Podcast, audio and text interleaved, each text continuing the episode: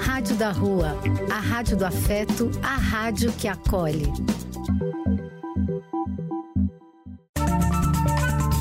Apoio: Casa de Vó, Banho para Geral e Instituto de Políticas Relacionais. Programa e quem quiser que conte outra. Depois de ouvir uma boa história, é conversando que a gente se entende.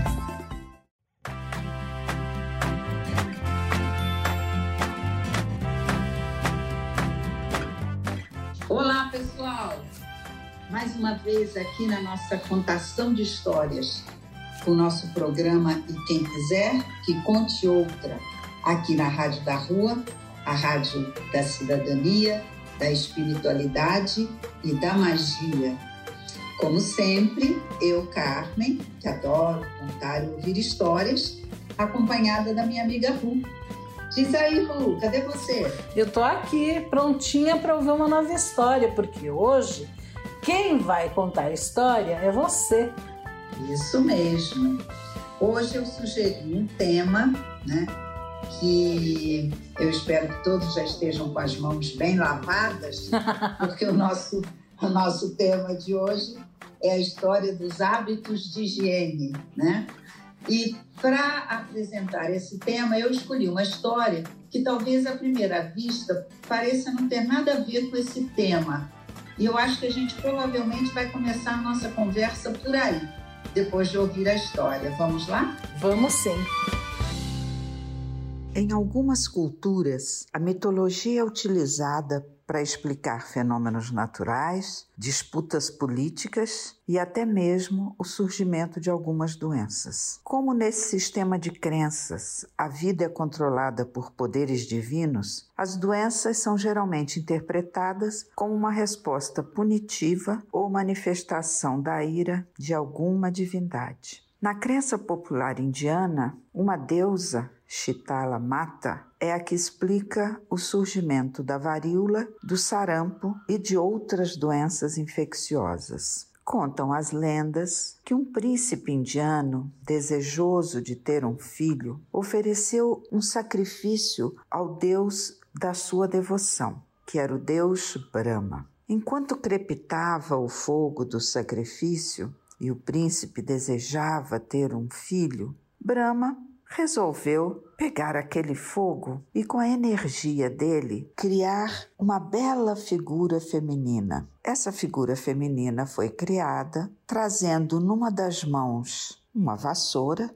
uma vassoura de prata, e na outra mão uma tigela, uma tigela cheia de sementes de mostarda. Quanto Brahma criava essa linda donzela, o seu irmão Shiva, outro deus muito poderoso do panteão indiano, sentado do lado do fogo, começou a suar, e do suor dele nasceu uma figura que Shiva chamou de demônio da febre. Assim que Brahma criou aquela bela jovem, Shiva achou que o demônio da febre seria um ótimo parceiro para ela. Quando os dois se juntaram, o calor da febre fez com que as sementes de mostarda se transformassem nos germes de doenças infecciosas. Essa figura feminina foi chamada de Chitala Mata. Chitala significa aquela que esfria. Enquanto seu companheiro trazia a febre, ela tinha o dom de esfriar a febre. Chitala visitava as casas, montada no seu burrico e trazendo a vassoura e ora a água no seu pote e ora as sementes, que eram sementes das doenças infecciosas. E fazendo isso, ela começou a contaminar todos os deuses. Os deuses acharam mais prudente convencer Chitala a descer para a terra, a vir conviver com os humanos, e garantiram a ela que se ela viesse para a terra, os humanos iriam reverenciá-la e cantar louvores a ela. Chitala se convenceu e veio para o mundo dos mortais. Foi até um reino da Índia e falou com o rei que gostaria de ser reverenciada naquela região. Mas o rei daquele lugar, que já era devoto de Shiva, disse que infelizmente ele não poderia atendê-la, porque todos os súditos do seu reino prestavam reverências ao deus Shiva. Chitala ficou tão incomodada que passou a espalhar todas as doenças infecciosas naquele reino, principalmente a varíola. A partir daquele momento, ela passou a ser conhecida como a deusa da varíola. Depois de um tempo, vendo todos os seus súditos sucumbirem àquela doença terrível, o rei garantiu a Chitala que ela seria a única deusa reverenciada no seu reino. A partir daquele momento, com a sua vassoura de prata e com a água da cura que ela também trazia, ela limpou todo o reino das doenças infecciosas. Chitala passou a ser então a única deusa reverenciada naquele território da Índia. Essa crença na deusa Chitala Mata significou durante um tempo um impedimento nos séculos 19 e 20 para vacinação das populações da Índia contra a varíola. Uma vez que a vacina já tinha sido descoberta e já estava sendo usada em várias partes do mundo, quando chegou a possibilidade da vacina ser aplicada nas populações da Índia, pessoas de diferentes regiões se recusavam a se vacinar porque consideravam que isso seria um sacrilégio, uma vez que a varíola era, embora uma doença mortal, era um presente da deusa Chitala Mata. E em alguns locais chegavam a achar que a pessoa que se infectava com a varíola era, de certa forma, uma pessoa muito especial para a deusa. Os grupos ligados à área de saúde pública da, da Índia tiveram que ser muito criativos para conseguir convencer a população a se vacinar. E o argumento que eles usaram foi a imunização uh, ela traz para você uma parte da doença. Quando você se imuniza, toma uma vacina, você está tomando uma dose enfraquecida daquela doença. Então, de certa forma, a deusa Chitala Mata continuava a ser reverenciada. Essa explicação foi eficiente, tanto que a partir de 1975 não tivemos mais nenhuma notícia de casos de varíola na Índia. Em 1980, a Organização Mundial da Saúde considerou a varíola erradicada do planeta. Hoje, os vírus responsáveis pela varíola estão guardados apenas em laboratórios dos Estados Unidos e da Rússia. A deusa Chitala Mata pode então ser reverenciada pelo seu lado curativo e nos trazendo sempre uma mensagem que nos faz refletir. Aquilo que cura pode ser também aquilo que te fez adoecer. Vamos pensar a respeito.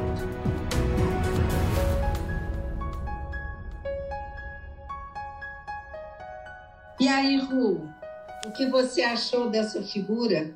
A Chitala Mata, hein? Pois é, fiquei aqui me perguntando como foi que você foi parar no panteão indiano e falar de uma deusa indiana, sendo que no panteão grego tem também uma deusa uh, que seria a Ígia, né, que também poderia trazer o assunto para gente. Pois é é que a Isha, né, que é considerada a deusa da higiene, né, do, dos bons hábitos higiênicos, né?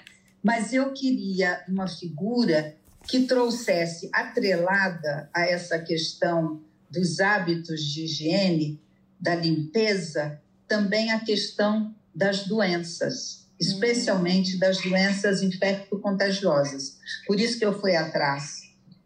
Eu não conhecia essa figura, Ru, e achei uma figura muito instigante. Uhum. O que, que você achou dela? É, achei instigante também nessa é, esse aparente paradoxo, né, entre a doença e a cura que essa deusa traz é, é realmente instigante, né? Se a gente pensar a, a vacina, por exemplo, ela traz o, a doença né, inativada de alguma forma uh, para Sim. nos prevenir da doença, né? Então, sei lá, uhum. a, a vacina da, da varíola, ela traz a varíola uhum. inativada, né? Sim. Inclusive, é a vacina da varíola, aquela que para algumas pessoas ficava uma marca no braço, não era? É. Né? Era, aliás, é engraçado porque assim, eu tenho essa marca no braço, você não tem? Eu não tenho. Eu tomei várias vezes em todas as campanhas quando era criança mas eu não tenho uma marca. Eu tenho uma marca, ela é bem pequena, mas eu me lembro, por exemplo, minha mãe, minha tia da outra geração anterior, elas tinham uma marcona, uhum. a minha é uma marquinha, onde o, o, vidrinho, né, que cortava com vidrinho, né? Uh, uhum. Onde o vidrinho. Escarificava um pouco a pele assim e soprava, né? É. Mas uh, da minha mãe era, era, uma marca, era uma marca muito grande, era um centímetro, era bem, bem, bem marcante mesmo, né? É, eu, eu, eu gostei muito dessa figura que eu não conhecia, inclusive eu li que ela é representada às vezes com dois braços, às vezes com quatro, porque ela traz a vassoura é meio óbvia, né? Do, do elemento assim que traz a noção da limpeza. Uhum. Mas ela traz um pote, esse pote com as sementes de mostarda, em outras circunstâncias é um pote com água, né?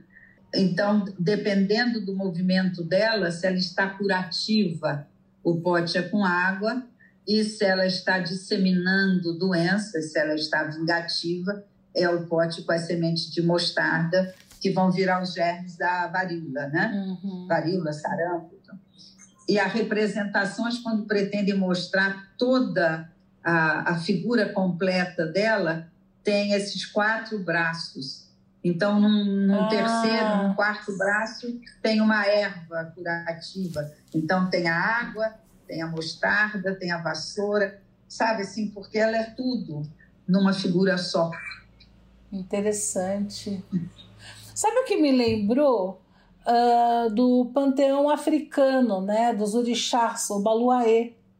Tem um, um, texto que eu li que fala exatamente isso, Ru, que essa figura que traz, que pode trazer a doença e pode trazer a cura, que é uma figura muito presente em panteões os mais diversos. Uhum. E aí menciona o Obaluaê. Uhum. E você já andou comentando com a gente em outros programas a respeito dessa figura.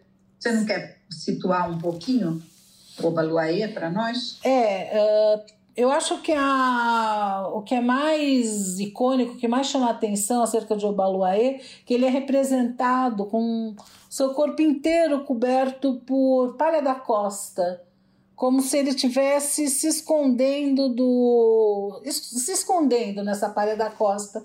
E, e a história que se conta que ele foi abandonado pela mãe por ter o corpo coberto de pústulas e ela não quis saber, né? Uh, e foi acolhido por Iemanjá, que, uhum. que praticamente adotou ele e cuidou dele até ele crescer. O corpo dele era coberto de pústulas de varíola, não é?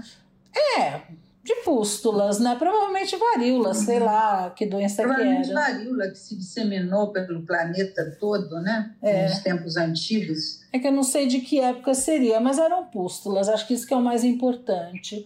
Tem gente que fala, uhum. quer dizer, tem, assim, como é tradição oral, é o que se conta. Então, tem, se conta muita coisa, se conta aqui, se conta ali, se conta de um jeito, se conta de outro, vai se transformando então, era o, o que todo mundo concorda que eram pústulas, o corpo inteiro coberto de pústulas.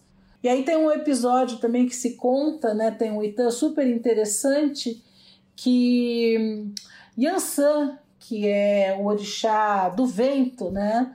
Uh, fez, levantou aquelas palhas e fez aquelas pústulas, né? Se transformarem em pipocas.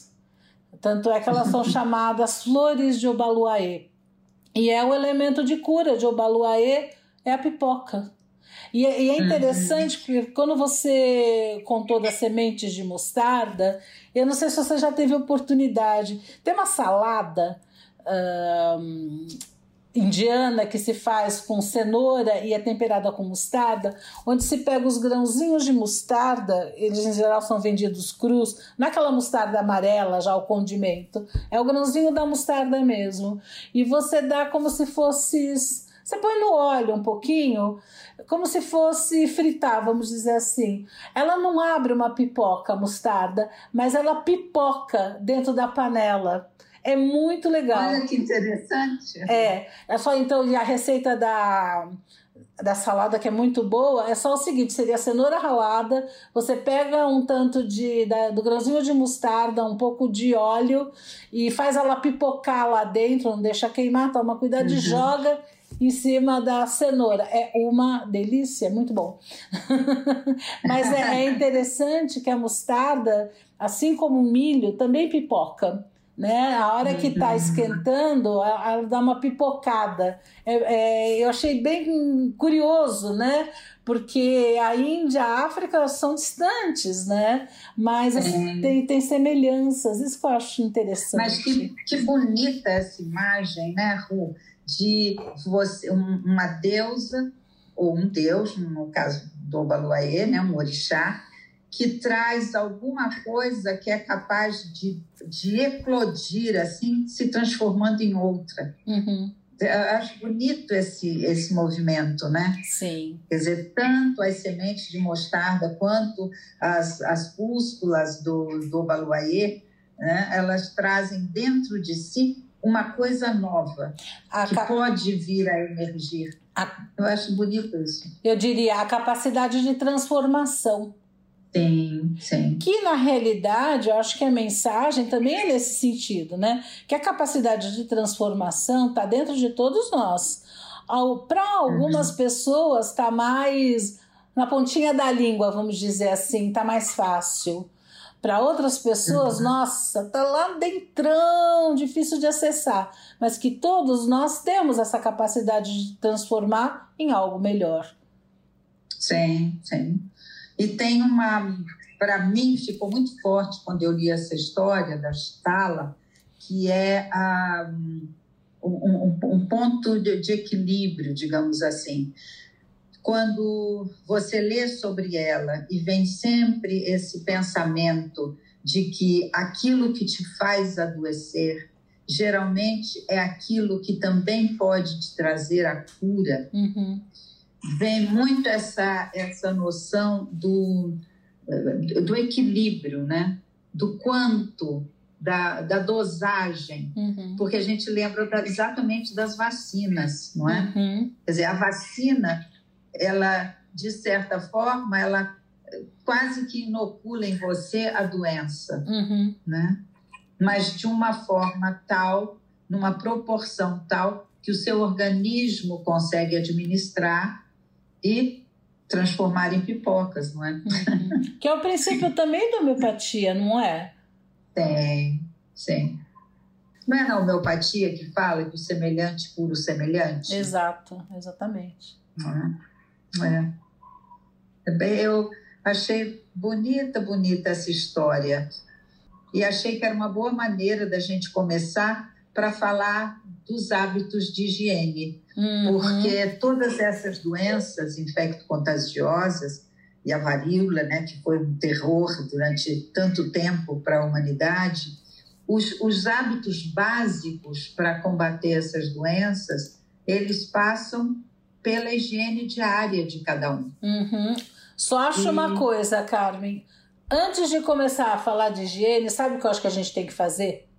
Ouvir hum. uma música sobre lavar as mãos e vamos lavar as mãos. E aí a gente fala de higiene, que tal?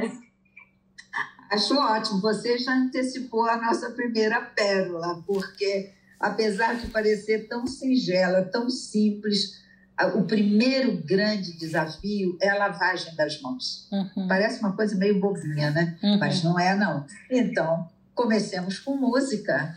É, vamos chamar o Arnaldo Antunes, palavra cantada, para cantar para a gente. Uma lava outra, lava uma mão, lava outra, lava uma mão, lava outra, lava uma. Depois de brincar no chão de areia a tarde inteira, antes de comer, beber, lamber, pegar na mamadeira.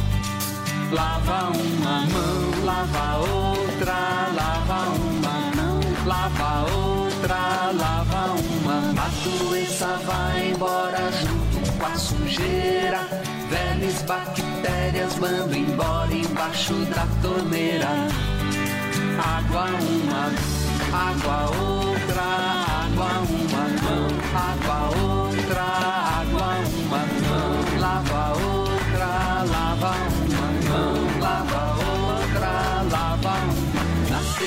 segunda, terça, quarta, quinta, sexta-feira, na beira da pia, tanque, pica, bacia, banheira. Lava uma mão, lava outra, lava uma mão, lava outra, lava uma mão, lava outra, lava uma mão, lava outra, lava uma mão. Eu adoro essa música. É, principalmente porque ela é feita para criança, né? E é uma delícia. É não só uma delícia, como a gente pega um público que que tem a capacidade de aprender novos e melhores hábitos, porque com a pandemia todo mundo entrou em contato com a necessidade de lavar as mãos, mas que não é um uhum. hábito. Eu, eu li uma pesquisa super interessante que dizia que no Brasil o brasileiro consome em média um, uma pedra de sabonete por mês. Uhum. Uh, e um dos motivos, e o brasileiro tem, em, em média, toma um banho diário, em média, né? Lógico, a gente sabe que tem gente sem condições, que não tem condições de tomar banho, não, não tem o privilégio do saneamento básico tudo mais, mas em média o brasileiro toma banho, etc, etc. Mas não tem o hábito de lavar as mãos. E as mãos Sim. precisam ser lavadas não uma vez ao dia, mas muitas vezes ao dia. Algumas vezes. É. Exato. E, e você sabe, Ru, eu não sei se eu li a mesma pesquisa que você, mas dizia que é, falava isso, que era Brasil, Colômbia e Austrália, parece que são os países em que mais se toma banho.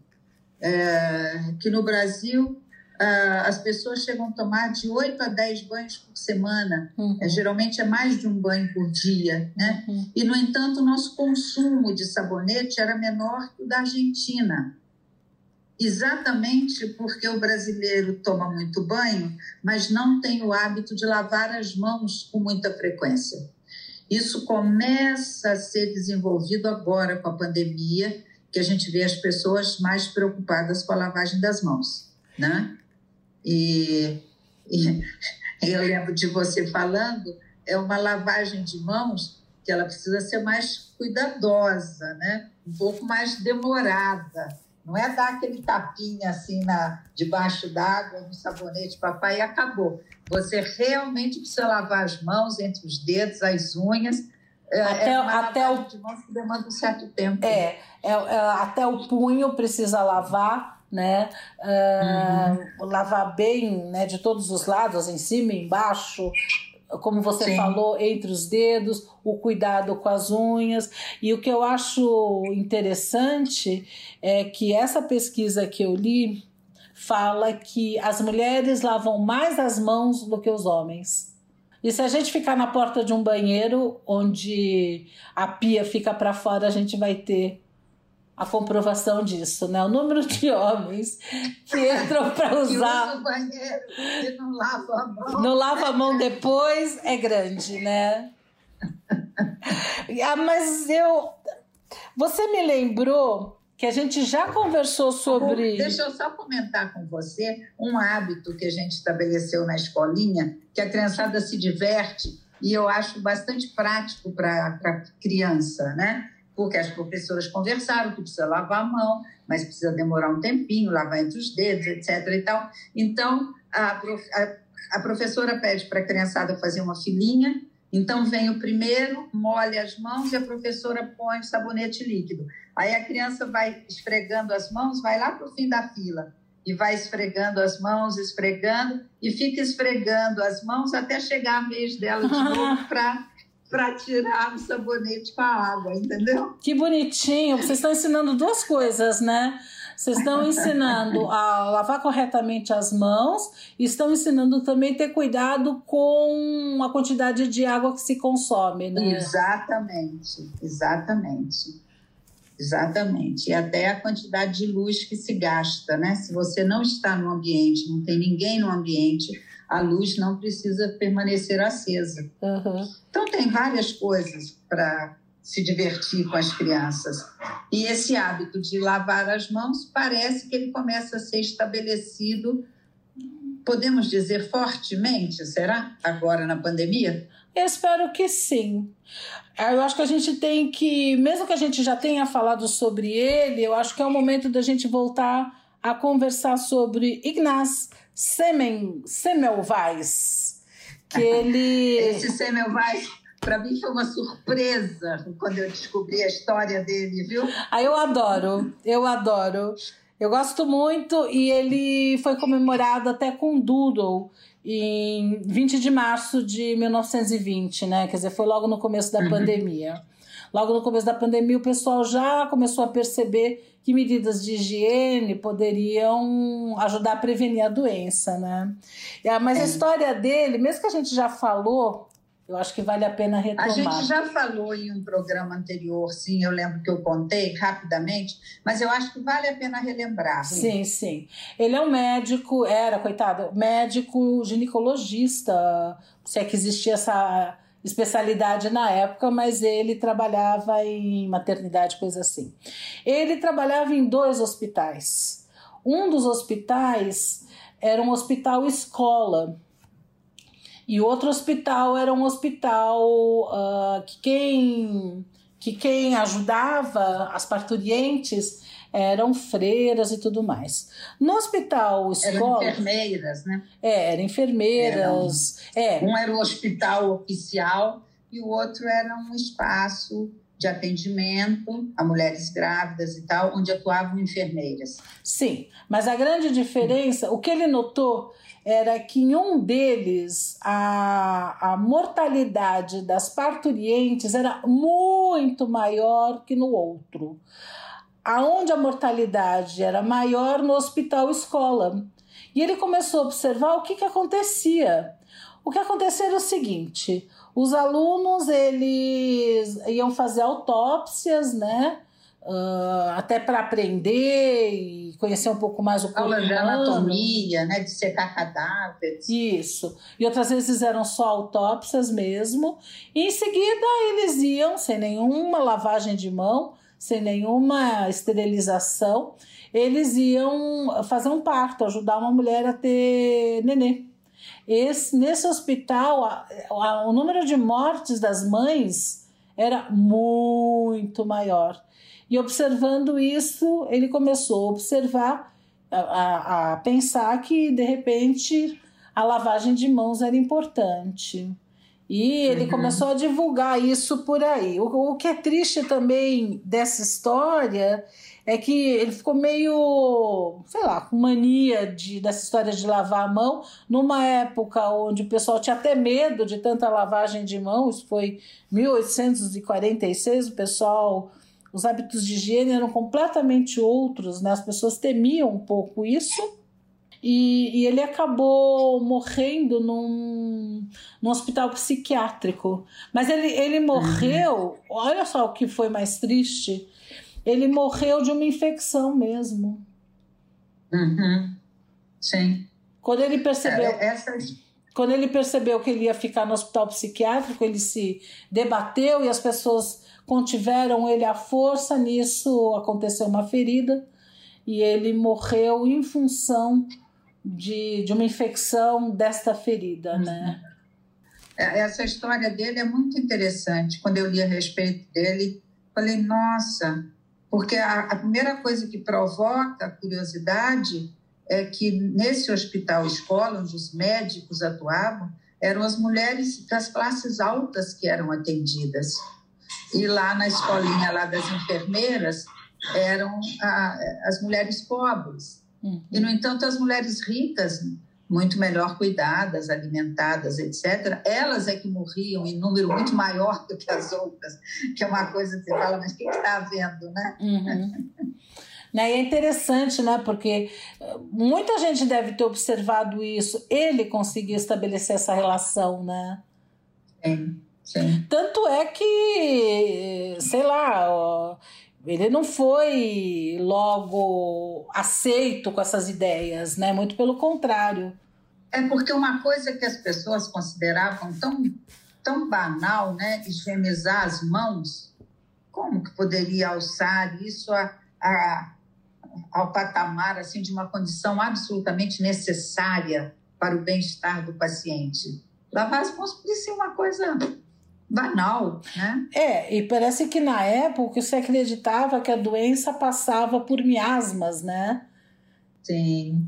Aí eu estava vendo que quando a, a, a, o Dom João VI veio para o Brasil, né, a corte portuguesa é, veio para o Brasil, veja, a corte portuguesa, assim como toda a Europa, os hábitos de higiene eram absolutamente quase inexistentes. É? Principalmente é? nessa época, né?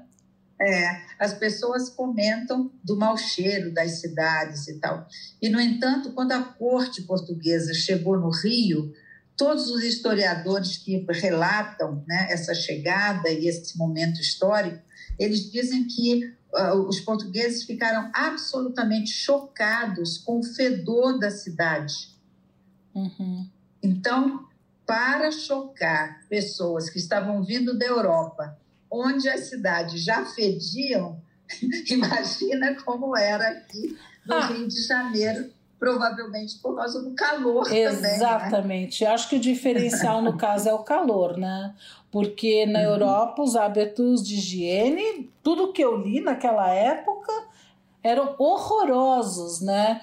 Por Sim. exemplo, e a, as pessoas comentam, os historiadores, né, comentam que o, o grande choque para os portugueses, não só os portugueses, holandeses, franceses, todos os europeus que aportaram aqui no Brasil, né, na, na época da, da, da, descoberta, entre aspas, ou quando veio a, a família imperial portuguesa, que todos ficavam impressionados com os índios, que eram pessoas ah, saudáveis, corpos saudáveis, limpos, né, cheirosos, e e aí os historiadores dizem que talvez o hábito brasileiro de tomar muitos banhos tenha a ver com essa influência indígena.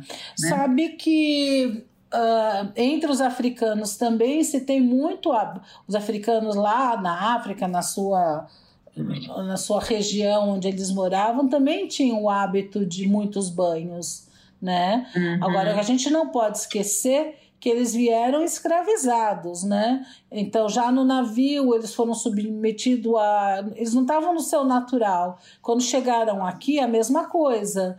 Uh, eles não poderiam vestir as mesmas roupas que lá, tinham que ser essas roupas europeias ou mais europeias europeizadas, né, se, se é que existe, a uh, mesma coisa com relação a banhos e tudo mais, eles precisaram, eles foram obrigados né, a adotar um. sair dos modos originais. Né? Tem uma coisa uhum. interessante uhum. acerca do banho dos indígenas, eles parece que sim, tomavam, sei lá, de cinco a seis banhos por dia, mas não usavam sabonete. Eles usavam sim. óleos, né? Um, um que agora está até na moda, se fala bastante, óleo de andiroba, óleo de. Uhum de pitangueira, esses óleos Sim. que hoje até a indústria de cosmético está pegando novamente nessas coisas que são nossas e originais uh, para ajudar a higienizar, porque senão seis banhos no dia, se fosse com um sabonete ou coisa assim, ia acabar né, com a camada da epiderme. com a pele, né, é. com a proteção natural. Isso. E duas coisas com relação ao lance de banhos, né? Uh, os, os, europeus que não eram dados a tomar banho, as pessoas tomavam, sei lá, um ou dois banhos por ano, Isso. né? É... Olha, eu li, Carmen, que uhum. eles tomavam, às vezes, teve época que eles tomavam um ou dois banhos na vida. Por... Nossa Senhora! É, é, é porque a gente está falando de banho de corpo inteiro, né? Uhum. Porque tinha o, o, o pseudo banho, né? Com as toalhinhas e tal. Mas ah, lavavam as partes pudendas, as axilas e tal, e ponto, né? Ah, mas, na realidade, a gente pensa, nossa, que pessoal porco, sujo tal. Na realidade, as pessoas tinham muito medo do banho, porque o banho, ele, ele abre os poros e acreditava-se na época que as doenças entravam por esses poros abertos. Então, dá para entender por que, que as pessoas tinham tanto medo dos banhos, uhum. né? Isso é, é um, é um dado que a gente não, não pode deixar de considerar.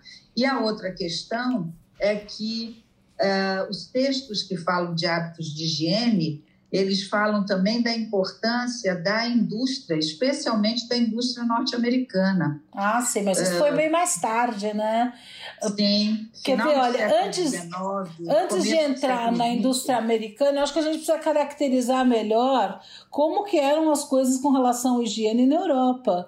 Por exemplo, eu vi que foi, foi teve um decreto uh, com relação ao Palácio de Versailles, né, na 1700 e pouco, uh, aonde se decretava que tinha que se recolher os dejetos uh, uma vez por semana do palácio e do, do jardim.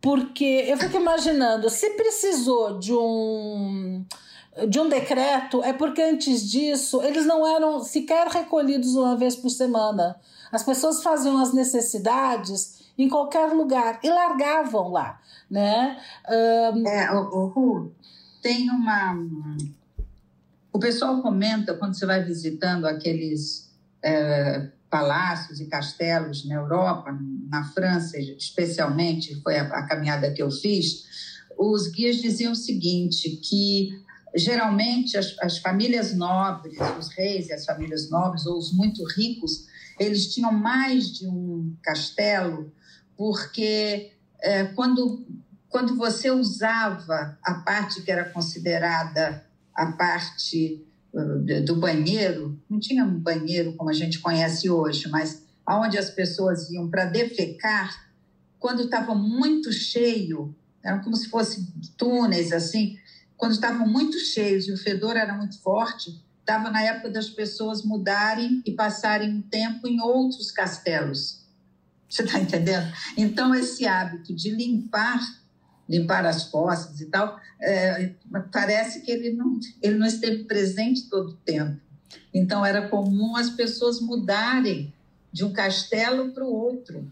Sim. Então, mas nesse sentido, os hábitos eram outros, os conceitos eram outros, não se sabia sobre transmissão de doenças, não existia saneamento básico, tudo isso é verdade, né? Mas pensar que, que a corte chega no Brasil, se espanta com o cheiro, porque não devia ser um cheiro muito melhor, né? Não, com certeza. Eu acho que tem o um elemento calor aí. Uhum não é? Uhum. que fez com que a corte se assustasse com a fedentina, quando eles tinham saído de cidades que também fediam. Exato. Que a Europa fedia naquela época, não é? Uhum. É, Agora, uma coisa que, que eu me preocupei em olhar foi, em função desses hábitos de, de higiene que eram uh, ausentes, uhum. não é? Totalmente ausentes, então as pessoas não usavam talheres. Você viu isso? Comiam com as mãos na, na Idade Média, né? A, a troca de roupas também não era frequente, é, era tão rara quanto os banhos. Era muito comum usar urina. Você viu isso, Rô? Não, não vi não. Como um elemento que ajudava para você lavar as roupas. Utilizava-se geralmente água de rio, urina e soda cáustica. É ureia, ureia realmente. É. Era comum também vários medicamentos é, em que a urina fazia parte dele, inclusive para lavar bem o rosto. Era, era uma época com hábitos bem diferentes e hábitos bem mal cheirosos, né? É, eu fico imaginando se daqui a 100 anos a gente, uh, quem viver nessa época vai morrer de rir dos nossos hábitos atuais, né? Com certeza, com certeza, com certeza. Eu não, não consigo imaginar que, de, em função de que virão essas risadas, mas certamente virão também, uhum, né? Uhum. Vamos pôr uma musiquinha para alegrar? Vamos, só para finalizar aqui, que eu, eu, fui dar uma olhada nas práticas medievais, ah. é, o pessoal levanta o fato de que não havia papel higiênico. Eles usavam sabugo de milho. As, as, pessoas usavam as mãos, às o... vezes, para se limpar. Parece que na Índia, até hoje, é, só que eles fazem, o que me falaram, tá? Que eles fazem uma distinção, tipo, você que é destro, você vai usar a tua mão direita para comer e a esquerda você a vai esquerda usar para as outras coisas, para se limpar. É. Tanto que eu li uma vez que uma forma de punir os ladrões era você cortar a mão, que era a mão limpa, entre aspas, usada para se alimentar. Uhum deixava só a outra. Que punição, hein? Vamos ouvir a música Banho de Chuveiro com Terra Samba? Nossa, depois de falar desses hábitos da Idade Média, vamos ouvir aí tomando banho.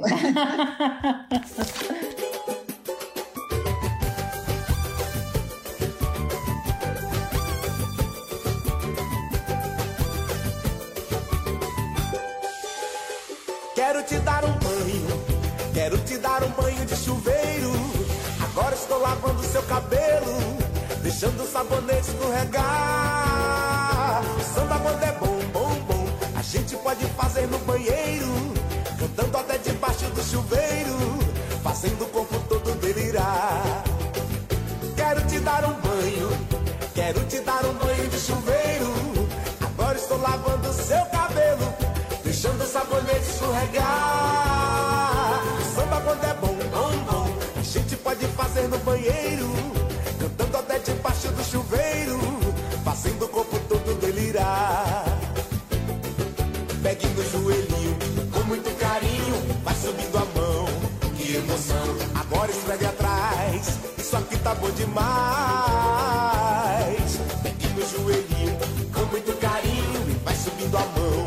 Que emoção, agora esfregue atrás isso aqui tá bom demais. Amor, que mexe com minha cabeça. Provoca todo esse calor. Levanta logo o meu astral. Eu quero uma pequena, uma loirinha geladinha. Pra baixar essa quenturinha que mexeu com minha pressão. De bandinha, se ligue, entre nesse samba. Venha quebrar com terra samba, num banho que eu vou te ensinar. Entre nesse samba. Venha quebrar com terra samba, num banho que eu vou te ensinar. E agora, com a alma devidamente lavada, com delicioso banho de chuveiro. Delícia. É, muito bom, muito bom. Ainda essa música é meio. É Não, e essa música também é meio safadinha, né? Então é bom demais. Mas, continuando.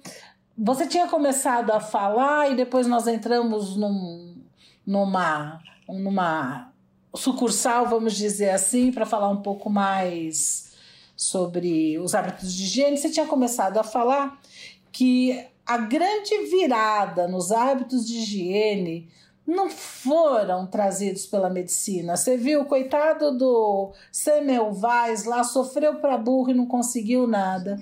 Quem provocou a grande virada nos hábitos de higiene foi a indústria de cosméticos. É, exatamente, exatamente. A, a indústria americana, com suas técnicas de persuasão, né, e venda uhum. e tudo mais, foram elas que provocaram a grande virada na criação de hábitos de mais higiene, eu diria, pessoal, corporal. E trazendo coisas que hoje podem parecer absolutamente banais, comuns, mas que eram novidade. Sim. Eram novidade, inclusive, no Brasil na, no começo do século XX. Uhum. É, desodorante, sabonetes com perfumes variados, uhum. uh, absorventes íntimos, uh, shampoos. Então, essa foi uma. Escova uma e pasta de dente. Escova e pasta de dente. Você está entendendo? Então, é, tem um papel muito importante na mudança de hábitos de higiene. Aqui no Brasil, fala que a partir da década de 50 uh, foi maciça assim, a, a, a, introdução desses produtos. E por que a partir da década de 50? Porque houve um certo barateamento dos produtos. Através. Quando se percebeu que quanto mais a pessoa cuidava da própria saúde, se cuidava melhor, se mantinha mais limpa, uh, o número de doenças diminuía. E, e, aí também, por que, que baixaram os preços? Porque começou a produzir mais né, em larga escala e baixar os impostos para isso, né? Tem, tem. Agora, antes de chegarmos neste momento histórico em que os produtos de higiene começaram a aparecer em número cada vez maior, não é? Precisamos fazer um parênteses aqui rapidinho, porque há todo um projeto hoje no Congresso, das, principalmente da bancada feminina, tentando que haja uma, sensibilizar, uma sensibilização do governo com relação a propiciar absorventes íntimos para mulheres pobres, uhum. não é? E, e, é uma proposta que a gente com certeza acha muitíssimo bem-vinda, mas ainda recebe bastante resistência no Congresso. Mas talvez seja um assunto para, uma, uh, para um outro bate-papo. De qualquer forma, antes da gente chegar nesse momento né, da, da indústria é, trazendo uma série de produtos para facilitar a higiene pessoal, nós passamos, no decorrer da história, por três momentos que eu gostaria de mencionar, três momentos de pandemias que é interessante a gente relembrar. Só para situar, uma epidemia é uma doença que se dissemina num espaço geográfico restrito, tipo uhum. uma cidade. Uhum. Já uma pandemia é uma doença que se dissemina num, ter, num espaço geográfico bem maior, tipo um continente, uhum. né? Então, a, a, a primeira, não foi a primeira pandemia da história, mas talvez seja a mais comentada, foi a pandemia da peste negra, no século XIV na Europa, 1348. Uh, eh, os historiadores divergem com relação à quantidade de mortos, mas alguns dizem que a peste negra matou um terço da população da Europa e outros dizem que quase 50% da população europeia foi dizimada, né? Uhum. Então é fácil entender por que, que a mortalidade foi tão alta não havia antibióticos naquela época uhum. e as pessoas não entendiam muito bem como é que a transmissão se dava, né?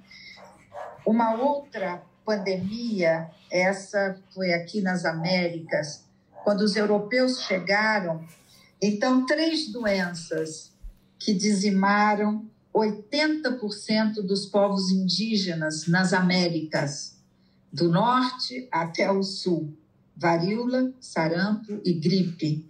Isso nos séculos do século XVI até o século XIX.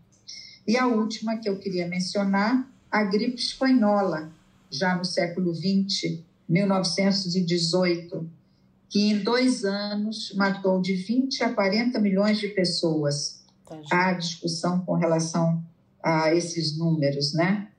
E da gripe espanhola, um detalhe que eu achei é, anedótico, achei interessante, é que em São Paulo se divulgou que havia um remédio caseiro para curar a gripe espanhola, que na realidade nem surgiu na Espanha, né, Rua? Ela parece que surgiu nos Estados Unidos, mas ficou conhecida como gripe espanhola porque os jornais espanhóis é que divulgavam muito os números da gripe, os jornais americanos não. E o remédio caseiro que surgiu aqui em São Paulo é cachaça, limão e mel. a famosa caipirinha com mel. É, exatamente. Esse era considerado o remédio caseiro para combater a gripe espanhola. E o Instituto Brasileiro da Cachaça falou que essa receita supostamente terapêutica foi a mãe da caipirinha. Remedinho bom esse, hein? Muito bom, muito bom, gosto. Agora, teve um, um, um infectologista que fez uma palestra na Fiocruz de Pernambuco e ele falou uma coisa que eu achei muitíssimo interessante. Ele disse que toda vez que há uma pandemia, a gente sempre tem o fator humano e o comportamento humano. Uhum. O fator humano é assim: quando uma, uma pandemia começa, alguma coisa o ser humano fez para desencadear seja o que aconteceu nas Américas, vindo o pessoal da Europa trazendo doenças novas, seja é, entrando em territórios em que não havia seres humanos em contato com aves e bichos é, que até então estavam distantes da, é, do contato com o ser humano. Então, tem sempre o fator humano. E tem também a característica do comportamento humano. Isso eu achei muito interessante para se refletir, Ru. Uhum. Ele dizia que o, o ser humano ele sempre tende a buscar culpados numa situação como uma situação de pandemia. Uhum. Nós vimos isso aqui no Brasil, quando começou a Covid-19, e a gente viu, lembra? Lembro. Uh, as pessoas falando que o vírus veio da China, que era o vírus chinês. Nossa! E, sabe assim, eu me lembro conhecidos meus relatarem de serem. Uh, quiseram bater neles, xingados na rua, porque. Chineses, né? Sim. Sim, sim. E aí uh, ele colocou um exemplo que eu não conhecia, que eu achei, olha que coisa. Quando teve a peste negra no século XIV, também as pessoas na Europa é, estabeleceram e determinaram um causador. E o causador era o povo judeu. Uau, eu não sabia Por que disso. isso? Por que concluíram que era o povo judeu? Porque as famílias judias elas se infectavam menos uhum. do que as outras famílias, as famílias não judias. E aí as pessoas começaram a criar umas narrativas fake news, obviamente, uhum. mas que foram se disseminando. Uhum. Diziam que os judeus tinham contaminado a água e que só eles sabiam onde estavam os poços, que a água estava limpa e eles tomavam desses poços e o resto da população tomava água envenenada, etc. Uhum. Então, houve uma grande perseguição a, a grupos, a agrupamentos judeus em função dessa fake news. Uhum. Só que o historiador situa parece que entre, ah, eu vou deixar para você essa bola, hein? parece que entre hábitos religiosos judaicos existe um hábito de lavação de mãos com muita frequência uhum. antes de determinados rituais, antes das refeições, não por uma questão de higiene pura e simples, por uma questão religiosa. Exato. Como é que é isso, Ainu? É, de fato, né, entre dentro dos preceitos mesmo, isso está inclusive na Bíblia, ou seja, uh, desde sempre, né, se pratica. Mas a uh, primeira coisa que você tem que fazer ao acordar é lavar as mãos. E é bonita a explicação. É bem bonita. Quero saber. É, ela tem dois aspectos. Primeiro, que no templo sagrado os sacerdotes lavavam as mãos antes do serviço diário. Como todo indivíduo é um, um sacerdote no, no templo do seu lar e coração, ele também tem esse compromisso. E a outra coisa é o seguinte, né? Se acredita que quando o corpo res, repousa à noite, a alma vai para o céu. A alma vai para o céu, fica um espaço. E esse espaço ele pode ser ocupado por um estado espiritual negativo, uma impureza. Então, quando você lava as mãos para você ajuda a remover os vestígios dessa impureza né? Ah, então quando você acorda, você deve lavar as mãos, é isso? Quando você acorda, você deve lavar as mãos. O certo, vamos dizer assim, seria você já ter uma vasilhinha, né? Isso acho que pensando naquele tempo que não tinha uh, torneira, já água corrente. Então já seria você deixar um copo d'água e uma vasilha ao lado da cama. Então a primeira coisa uhum. que você faria é recitar uma prece e lavar, e eles explicam direitinho como se lava as mãos, né? Vai até o pulso com a direita e depois uhum. né? e aí aí você segue. Se você for ao banheiro e for comer, você lava de novo, mas isso tudo é, é preceito. Uhum. Quer dizer, eu não sei se ele já tinha alguma intuição sobre higiene, mas o motivo é religioso. Além é, de são que preceitos religiosos. Exato. Olha que interessante isso. Além que de que a, a mulher judia ela toma pelo menos um banho por mês na, uhum. na banheira, na mikve, na mikvah, na banheira de imersão, né? Pelo menos um banho por mês, mesmo nas épocas medievais. bem claro ela toma pelo menos um banho por mês deste banho ritual naquela desse, banheira. Desse banho porque ritual. Ela toma banho todos os dias. O banho Não. ritual. Estamos falando de idade né? quando? Sei lá tá, quando isso. Quando se tomava uhum. dois banhos na vida, os judeus uhum. já tomavam, a mulher, pelo menos judia, ela já tomava pelo menos um por mês. Pelo menos um por mês. Né? Olha só. Se eh, Dom João VI, por exemplo, tomou dois banhos na vida dele, que é o que conta a história, né? Entre uhum. esse grupo, os hábitos eram outros. É, é isso que eu estou querendo chamar a atenção. Olha, Dom João VI, eu preciso fazer um comentário que sempre tem nos livros históricos, de histórias, comentários anedóticos.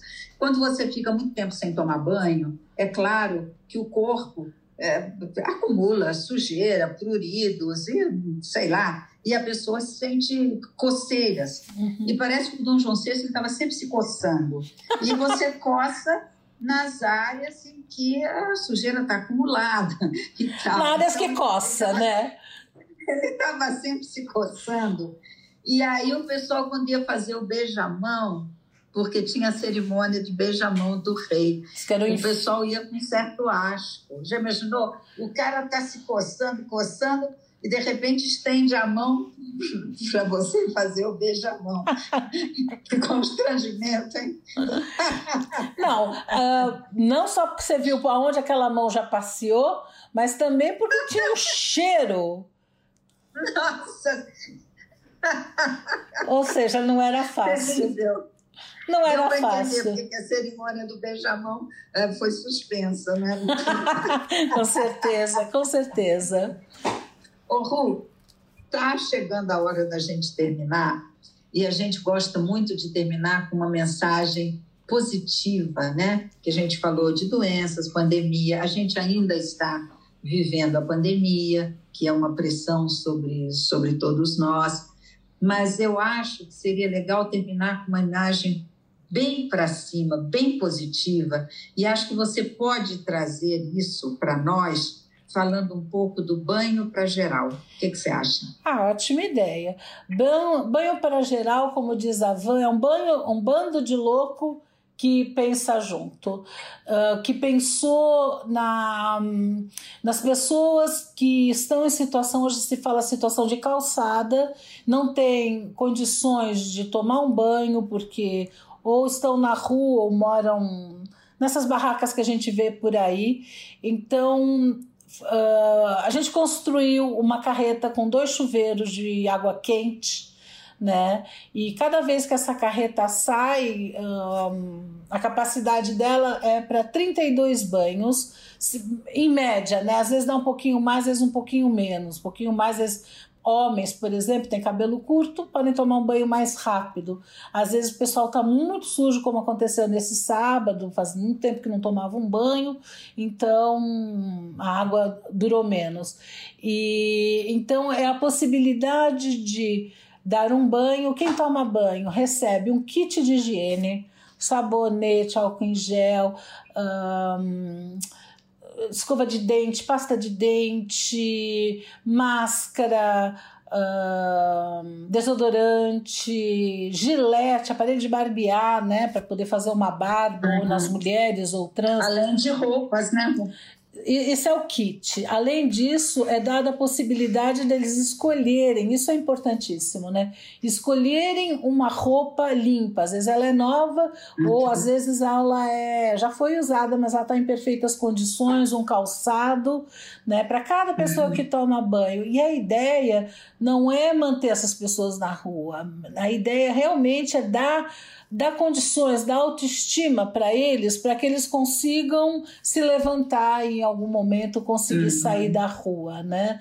Porque tudo isso é feito assim de uma forma, se conversa com essas pessoas, uh, trabalha-se muito a autoestima. Uh, teve, por exemplo, uma pessoa que tirou fotos do antes ao antes e depois e dava no polaroides. A pessoa se via, uhum. né, depois do banho. É, é, bem interessante esse projeto, né? Quem tiver interesse de conhecer, segue as nossas redes sociais que vale a pena. Quem quiser ajudar nesse projeto que a gente sempre está precisando, também é muito bem-vindo. Né? E é interessante, Olha, só uma coisa: a gente tem uh, pessoas que participaram do primeiro banho e que hoje não estão mais na rua, estão com a gente, ajudam como voluntários. Isso eu acho assim, uhum. importantíssimo. O projeto existe dois anos e três ou quatro meses, uma coisa assim, que a gente está na rua e a gente saiu a pandemia inteira. Na pandemia, toda semana a carreta ia para a rua. É. Olha, eu acho que merece os nossos aplausos, o Banho para Geral, todo mundo que participa, em especial a Van, que é a grande sonhadora desses, desses projetos. E fica, acho que para finalizar o nosso programa, com uma palavra de alento. Quem quiser conhecer e quem quiser ajudar, é só procurar nas redes sociais, né, Ru? Casa de Vó. Procurar o Banho para Geral, vale a pena. Casa de Vó. Procurar na Casa de Vó. Casa de Vó. No Face e no uhum. Insta a gente tá. Ou pode entrar em contato com a gente também. Ru, ficamos por aqui por hoje? Ficamos sim. E quem quiser? Que conte outra. E vamos deixar com vocês uma musiquinha muito gostosa do Cláudio Nucci. Vamos lá. Tchau. Até mais, Ru. Até. De todas as águas, vento de todas as matas, sol claro do amanhecer. Lua da noite estrelada, porteira da minha estrada, guardião do meu viver. Segredo do meu tesouro, eu vim aqui buscar o ouro que não se pode comprar, que é o principal da vida que renova nossa lida, noite e dia sem parar, que é a única saída na subida ou na descida para poder continuar. Peço é saúde, principalmente saúde, para poder aproveitar o que a vida me mandar antes que a alma se mude. Tudo que eu peço é saúde principalmente saúde. Pra soltar a nossa voz, como se fosse pra nós sempre eterna juventude. Sei que um dia vou pro além, mas enquanto isso não vem, quero ter muita saúde. Peço saúde pro corpo, peço saúde pra alma, peço pra mente também. Também quero a vida inteira ter saúde financeira que não faz mal a ninguém. Saúde para a família que habita o planeta Ilha, aqui pra onde a vida vem.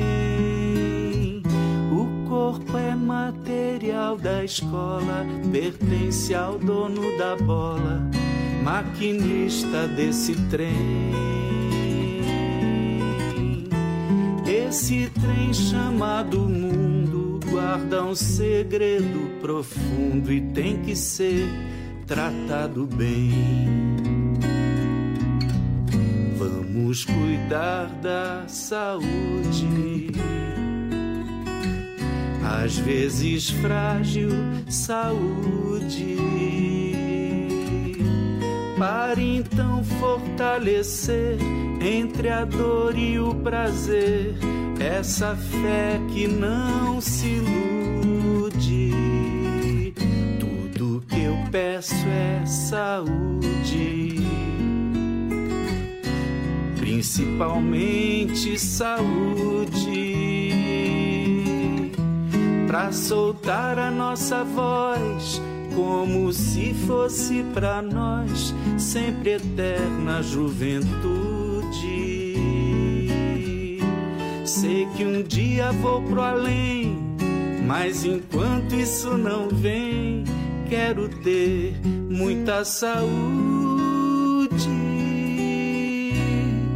da vida. Nunca vou me arrepender